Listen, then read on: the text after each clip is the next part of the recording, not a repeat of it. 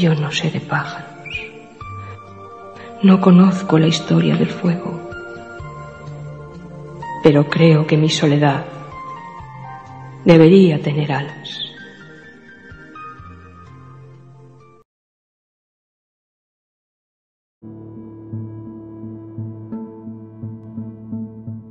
Buenos días, tardes, noches, gracias por escucharnos. Bienvenidos a Cuentos Hermanos, el podcast que narra nuestros días en forma de cuento. Iniciamos nuestra cuarta emisión agradeciendo vuestra amable atención. Desde donde quiera que nos escuchéis, nos sentimos cerca. Gracias por creer en nuestro proyecto y gracias por permitirnos llevar hasta vuestros oídos nuestra propuesta literaria.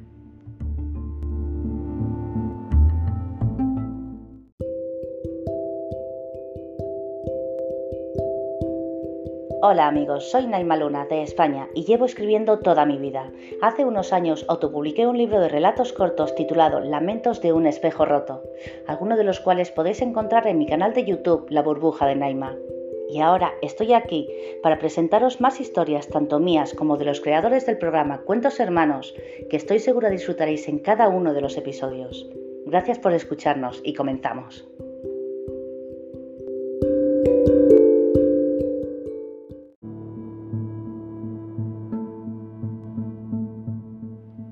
Hoy os traemos un programa muy especial, puesto que estamos de estreno. Con gran emoción y entusiasmo os presentamos la sección Poemas Hermanos, una sección que esperamos sea de vuestro agrado y que la disfrutéis tanto como nosotros. Este es un espacio dedicado a difundir poemas realizados por nuestros queridos colaboradores y por artistas que inician en el mundo literario. Sin embargo, esta querida sección también busca mantener viva la creación de los poetas consagrados en la historia de la literatura hispanoamericana. Y para iniciar, para inaugurar Los Poetas Hermanos, nos sentimos sumamente honrados de traer hasta vuestros oídos un poema excepcional de Alejandra Pizarnik, una de las poetas latinoamericanas más notables de la literatura universal. Nos sumergimos en este viaje en el extraordinario universo sombrío de Alejandra Pizarnik, una poetisa interesada en el inconsciente con una visión poética expresada a través del psicoanálisis. En su poesía conviven armoniosamente el miedo, la muerte y la locura. Iniciamos este programa presentándoos un microrelato y dos poemas que esperamos sean de vuestro agrado. Son unos textos nuestros que queremos compartir con vosotros con mucho cariño. El primero es un texto mío que saco de la oscuridad solo para vuestros oídos, titulado Con el alma rota. El segundo es un poema de mi canal de YouTube La burbuja de Naima, titulado Mañanas brillantes. Y continuando con nuestro programa os presentamos tres poemas cortos de nuestra colaboradora Jocelyn Garzat, pertenecientes a su plaquet titulado Poesía Pandémica de Crisálida Ediciones. Para finalizar, os presentamos el texto literario Extracción de la Piedra de Locura, de Alejandra Pizarnik. Sin más preámbulos, aquí comenzamos este cuarto episodio de Cuentos Hermanos. Eh, el cuento lo he visto siempre como una esfera, es decir, es una forma cerrada y para mí un cuento solo es perfecto cuando se aproxima esa forma perfecta en la que no puede sobrar nada y en la que cada uno de los puntos exteriores tiene que estar a la misma distancia del centro.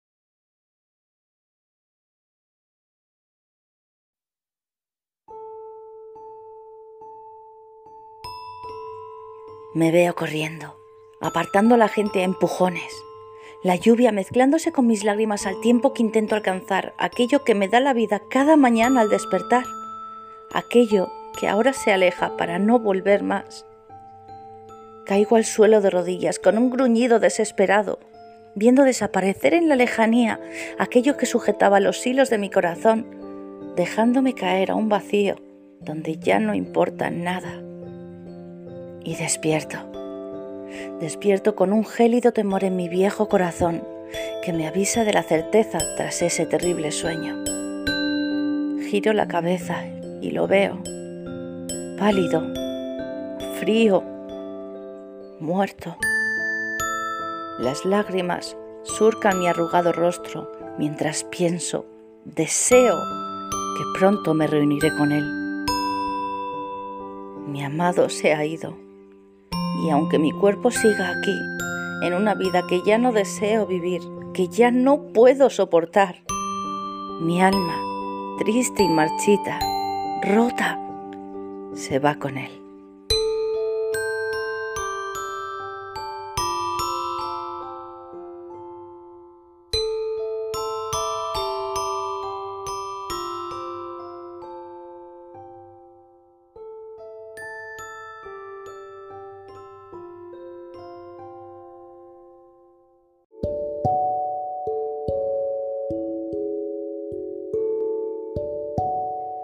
Este pequeño texto es muy especial para mí ya que al escribirlo fue mi forma de empezar a superar una gran pérdida, una manera de sacar el dolor de mi corazón y plasmarlo en papel para hacer un poco menos dura la ausencia que todos sentimos al perder a alguien muy cercano. Y a continuación os presento con mucha ilusión nuestra nueva sección, comenzando con mi poesía Mañanas Brillantes con todos vosotros, poemas hermanos. Que lo disfrutéis.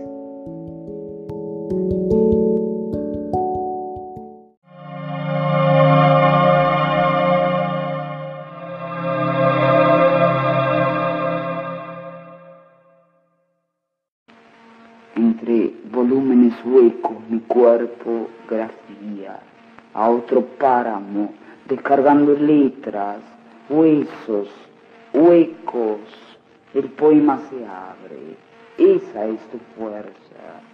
El poema toma contacto, se desliza con brazos extendidos por las dos orillas, esa es tu fuerza. Me hablabas de una trampa del lenguaje el poema se abre.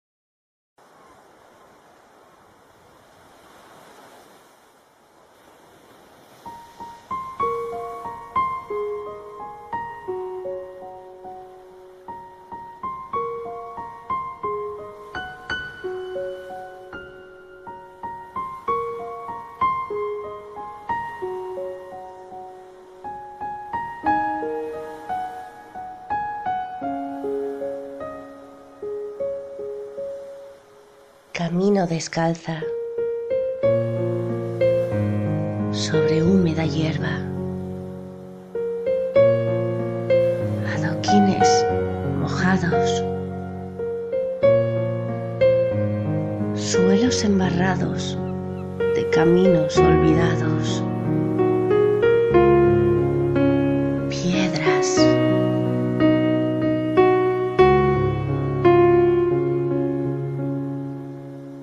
Ascuas ardientes que arrancan el dolor de mi alma,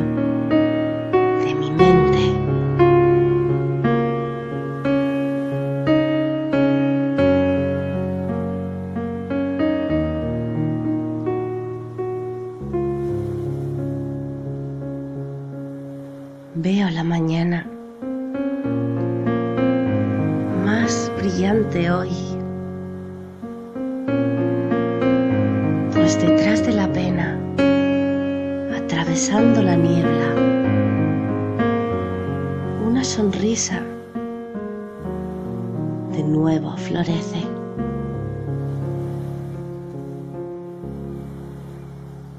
Comparte poesía, comparte esperanza.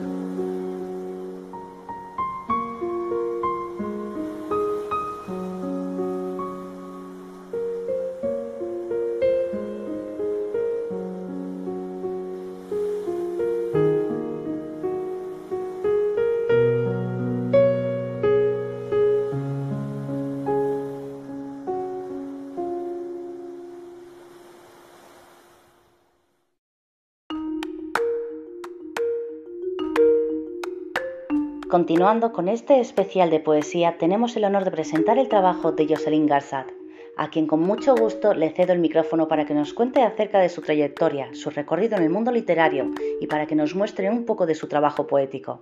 Con todos vosotros, Jocelyn Garzat.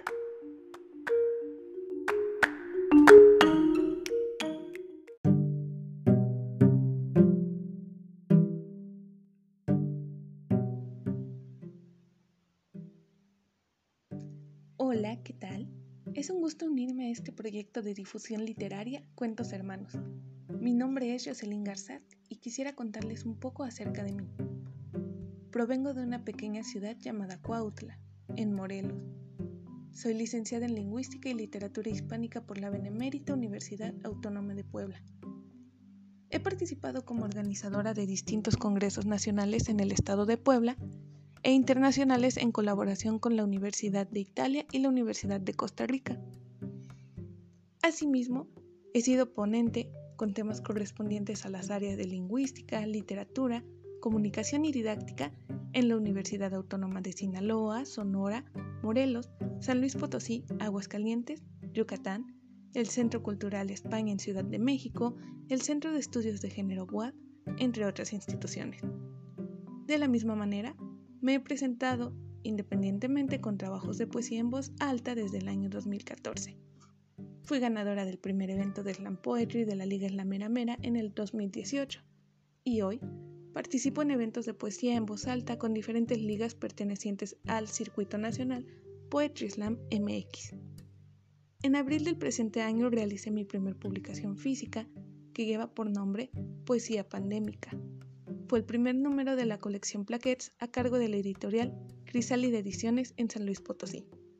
Soy directora del taller de escritora creativa Reivindicando la Hoguera 2021.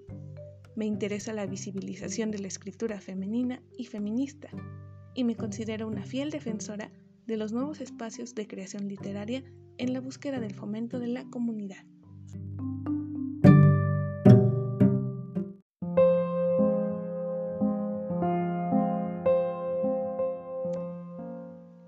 Hoy mi primera participación será la lectura de tres poemas propios pertenecientes al plaquet Poesía Pandémica que aún pueden adquirir en la página de Facebook de Crisálida Ediciones.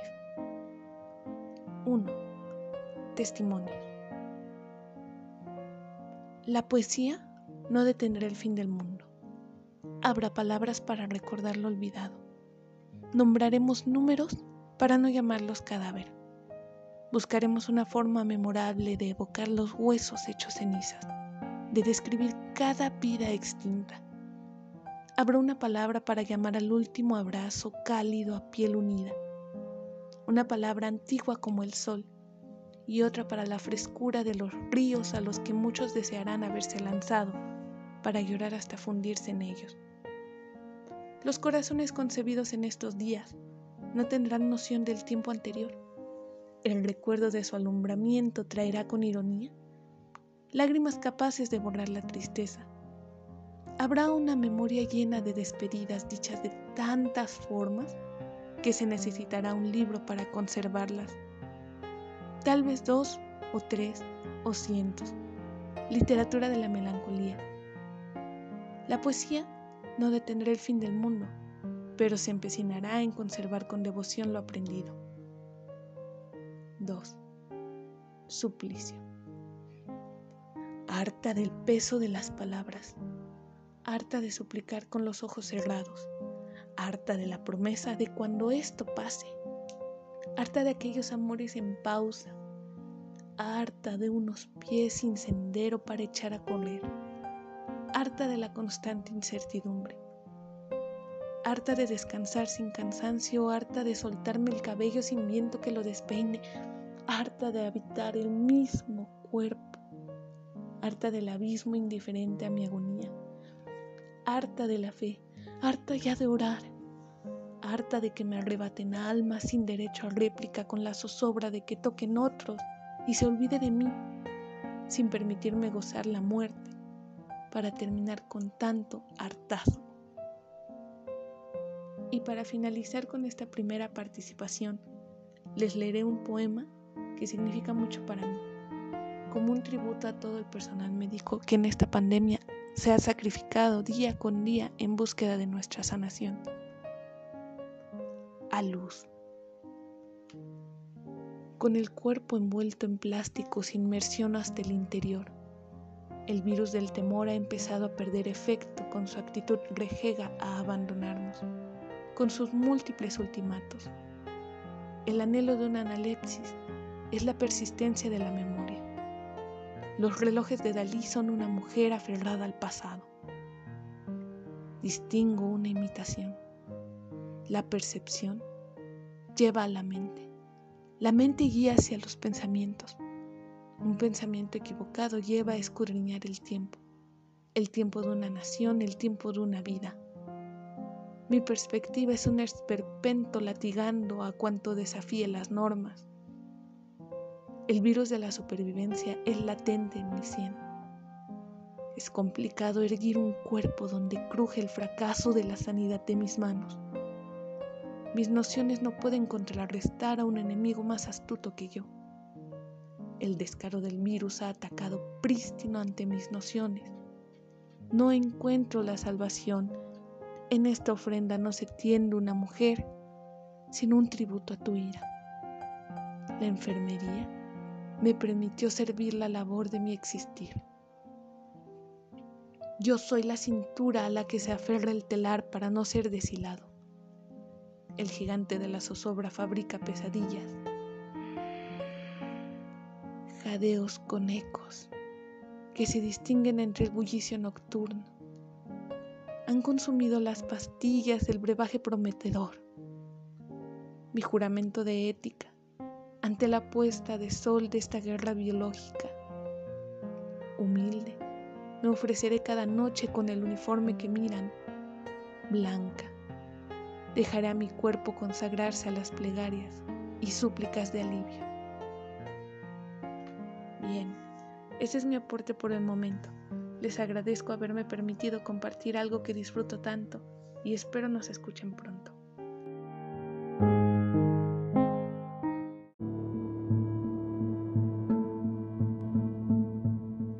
Para cerrar este programa especial os presentamos un excelso texto literario escrito por Alejandra Pizarnik titulado Extracción de la piedra de locura. Un texto que a nuestro juicio define a grosso modo el imaginario y el mundo literario de Alejandra Pizarnik. La extracción de la piedra de locura es un enigmático y magnífico ejercicio literario que busca expresar los deseos, los sueños, las expectativas, las desilusiones y los desamores de la autora en su quehacer literario, indagando en lo más oscuro de su inconsciente.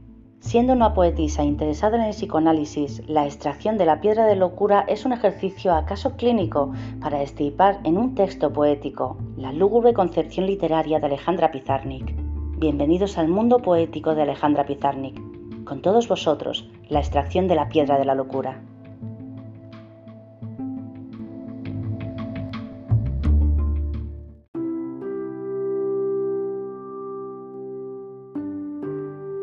Flora Alejandra Pizarnik nació en Buenos Aires el 29 de abril de 1936, en el seno de una familia de inmigrantes de Europa Oriental. Estudió filosofía y letras en la Universidad de Buenos Aires y más tarde pintura.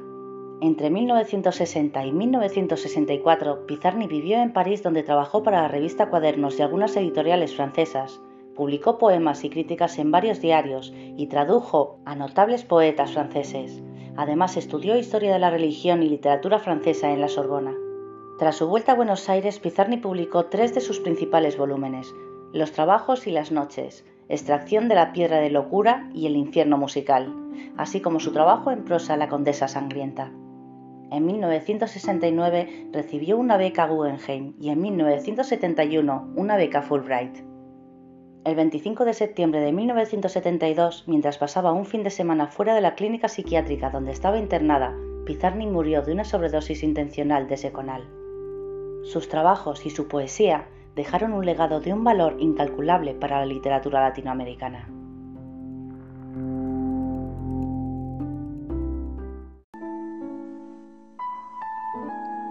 La luz mala se ha avecinado y nada es cierto. Y si pienso en todo lo que leí acerca del espíritu, cerré los ojos. Vi cuerpos luminosos que giraban en la niebla, en el lugar de las ambiguas vecindades. No temas, nada te sobrevendrá. Ya no hay violadores de tumbas. El silencio, el silencio siempre, las monedas de oro del sueño hablo como en mí se habla. No mi voz obstinada en parecer una voz humana, sino la otra que atestigua que no he cesado de morar en el bosque. Si vieras a la que sin ti duerme en un jardín en ruinas en la memoria, allí yo, ebria de mil muertes, hablo de mí conmigo solo, por saber si es verdad que estoy debajo de la hierba. No sé los nombres. ¿A quién le dirás que no sabes? ¿Te deseas otra? La otra que eres se desea otra. ¿Qué pasa en la verde alameda? Pasa que no es verde. Y ni siquiera hay una alameda. Y ahora juegas a ser esclava para ocultar tu corona. ¿Otorgada por quién? ¿Quién te ha ungido? ¿Quién te ha consagrado?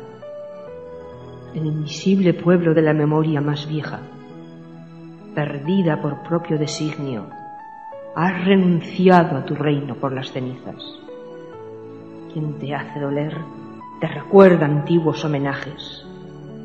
No obstante, lloras funestamente y evocas tu locura y hasta quisieras extraerla de ti como si fuese una piedra a ella.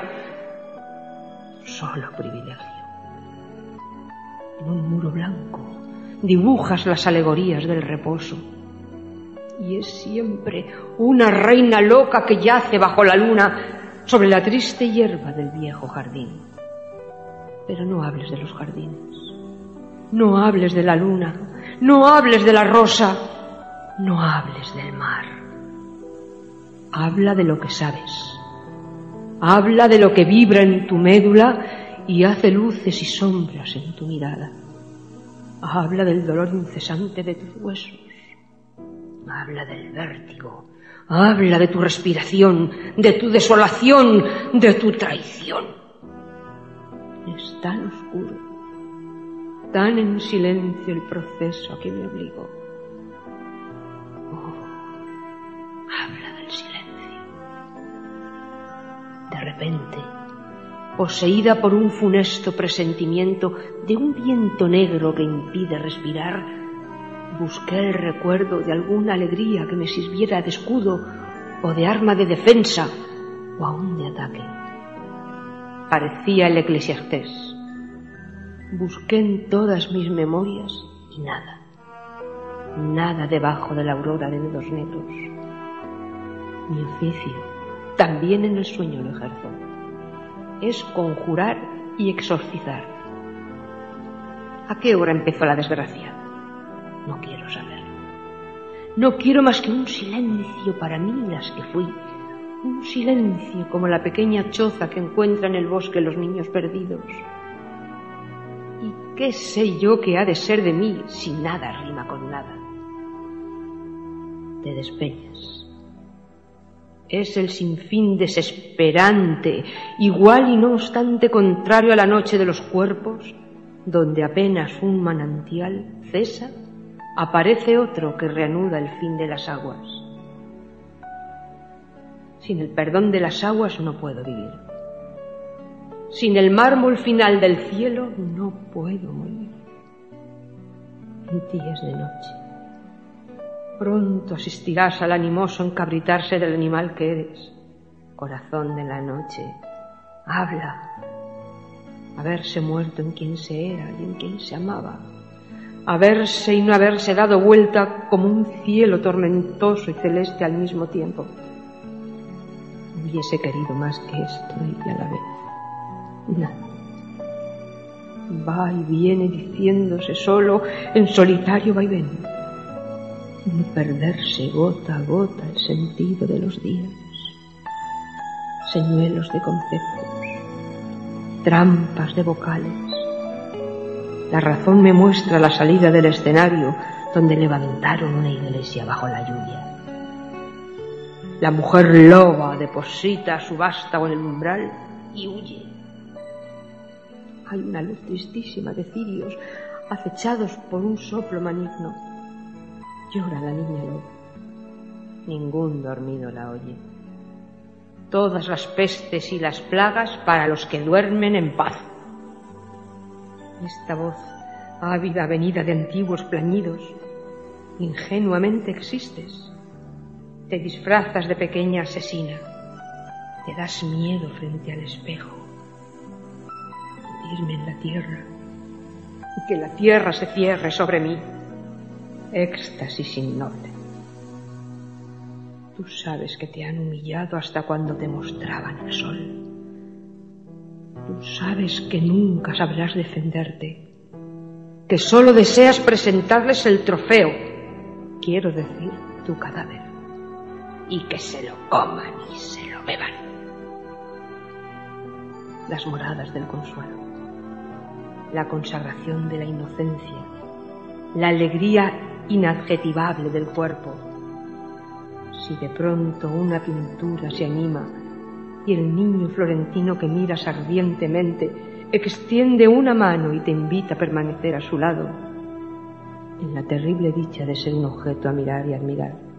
No, dije, para ser dos hay que ser distintos. Y yo estoy fuera del marco, pero el modo de ofrendarse es el mismo.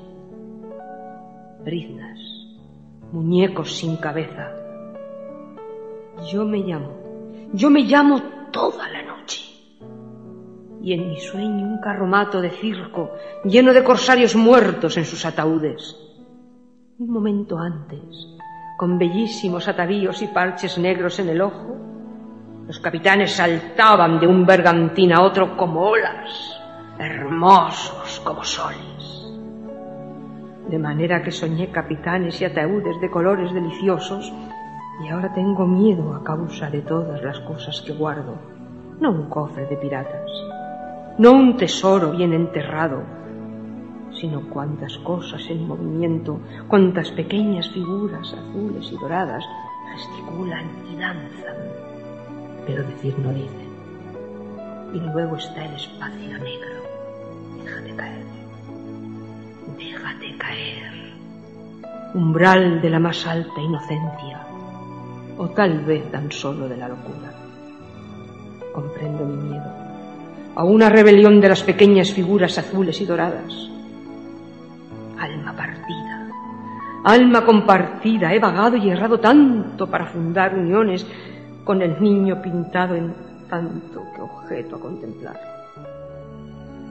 No obstante, luego de analizar los colores y las formas, me encontré haciendo el amor con un muchacho viviente en el mismo momento en que el cuadro se desnudaba y me poseía detrás de mis párpados cerrados. Sonríe. Yo soy una minúscula marioneta rosa. Con un paraguas celeste yo entro con su sonrisa. Yo hago mi casita en su lengua. Yo habito en la palma de su mano. Cierra sus dedos un polvo dorado un poco de sangre. Adiós. adiós. Como una voz no lejos de la noche, arde el fuego más exacto. Sin piel ni huesos andan los animales por el bosque hecho cenizas. Una vez el canto de un solo pájaro te habla aproximando al calor más agudo. Mares y diademas males y serpientes. Por favor, mira cómo la pequeña calavera de perro suspendida del cielo raso, pintado de azul, se balancea con hojas secas que tiemblan en torno a ella. Grietas y agujeros en mi persona escapada de un incendio. Escribir es buscar en el tumulto de los quemados el hueso del brazo que corresponda al hueso de la pierna. Miserable mixtura. Yo restauro, yo reconstruyo, yo ando así de rodeada de muerte. Y es sin gracia, sin aureola, sin tregua, y esa voz, esa elegía a una causa primera, un grito un soplo, un respirar entre dioses. Yo relato mi víspera. ¿Y qué puedes tú? Sales de tu guarida y no entiendes. Vuelves a ella y ya no importa entender o no. Vuelves a salir y no entiendes. No hay por dónde respirar. Y tú hablas del soplo de los dioses. No me hables del sol porque me moriría como a una princesita ciega, como cuando lenta y cuidadosamente se hace el otoño en un jardín. Vendrás a mí con tu voz apenas coloreada por un acento que me hará evocar una puerta abierta, con la sombra de un pájaro de bello nombre, con lo que esta sombra deja en la memoria, con lo que permanece cuando avientan las cenizas de una joven muerta con los trazos que duran en la hoja después de haber borrado un dibujo que representaba una casa, un árbol, el sol y un animal. Si no vino es porque no vino. Es como hacer el otoño. Nada esperabas de su venida, todo lo esperabas. Vida de tu sombra. ¿Qué quieres? Un transcurrir de fiesta delirante, un lenguaje sin límites, un naufragio en tus propias aguas. Oh, Avara, cada hora, cada día yo quisiera no tener que hablar. Figuras de cera los otros y sobre todo yo, que soy más otra que ellos. Nada pretendo en este poema, si no es de saludar mi garganta. Rápido tu voz más oculta se transmuta, te transmite tanto que hacer y yo me deshago. Te excomulgan de ti, sufro, luego, no sé. En el sueño el rey moría de amor por mí. Aquí, pequeña mendiga, te inmunizan. Y aún tienes cara de niño. Varios años más y no le caerás en gracia ni a los perros mi cuerpo se abría al conocimiento de mi estar y de mi ser confusos y difusos. Mi cuerpo vibraba y respiraba según un canto ahora olvidado. Yo no era aún la fugitiva de la música. Yo sabía el lugar del tiempo y el tiempo del lugar en el amor. Yo me abría y ritmaba los viejos gestos del amante, heredera de la visión de un jardín prohibido la que soñó, la que soñaba. Paisajes prodigiosos para la infancia más fiel, a falta de eso, que no es mucho. La voz que injuria tiene razón. La tenebrosa luminosidad de los sueños ahogados. Agua dolorosa. El sueño demasiado tarde los caballos blancos demasiado tarde, el haberme ido con una melodía demasiado tarde. La melodía pulsaba mi corazón. Yo lloré la pérdida de mi único bien. Alguien me vio llorando en el sueño y me expliqué dentro de lo posible, mediante palabras simples, dentro de lo posible.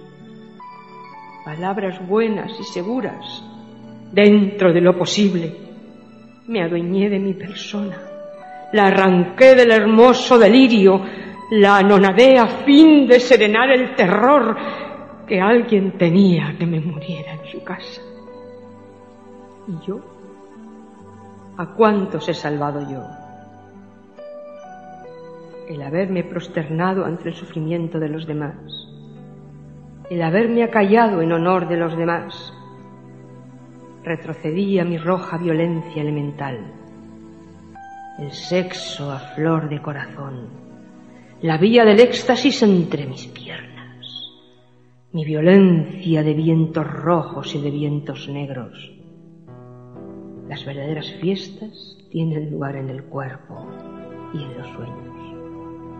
Puertas del corazón, perro apaleado, ve un templo, tiemblo ¿Qué pasa? No pasa. Yo presentía una escritura total.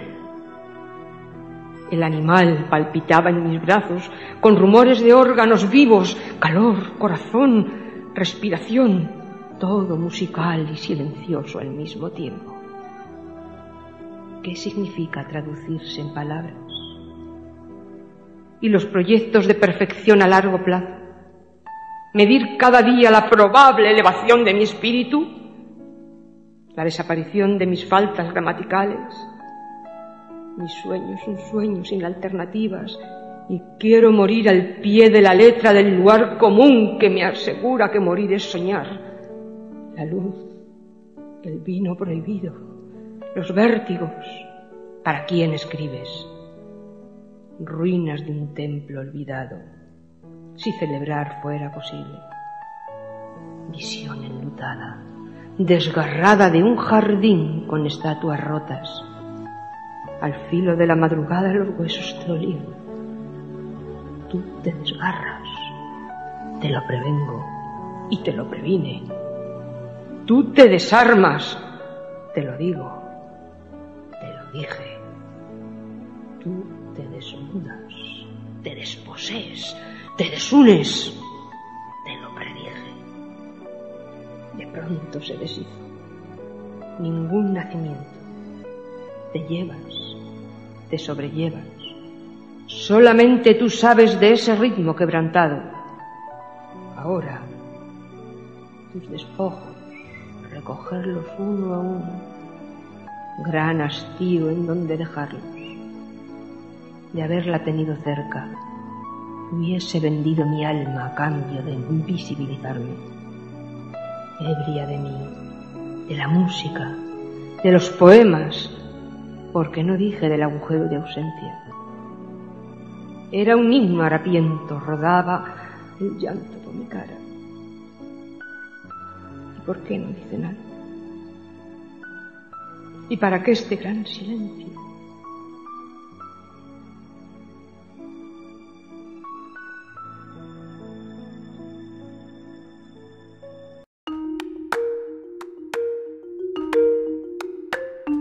Este texto fue narrado por Carmen Feito Maeso, quien es una narradora de poesía excepcional.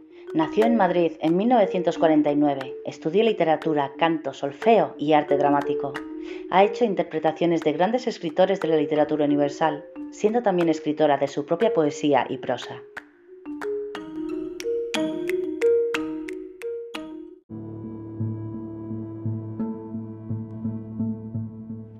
Hasta aquí terminamos con este viaje, un viaje a través del cuento y la poesía.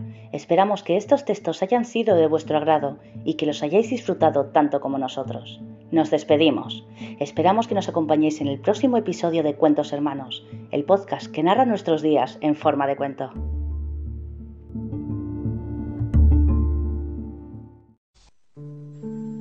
Los ausentes soplan y la noche es densa. La noche tiene el color de los párpados del muerto. Toda la noche hago la noche. Toda la noche escribo. Palabra por palabra. Yo escribo la noche.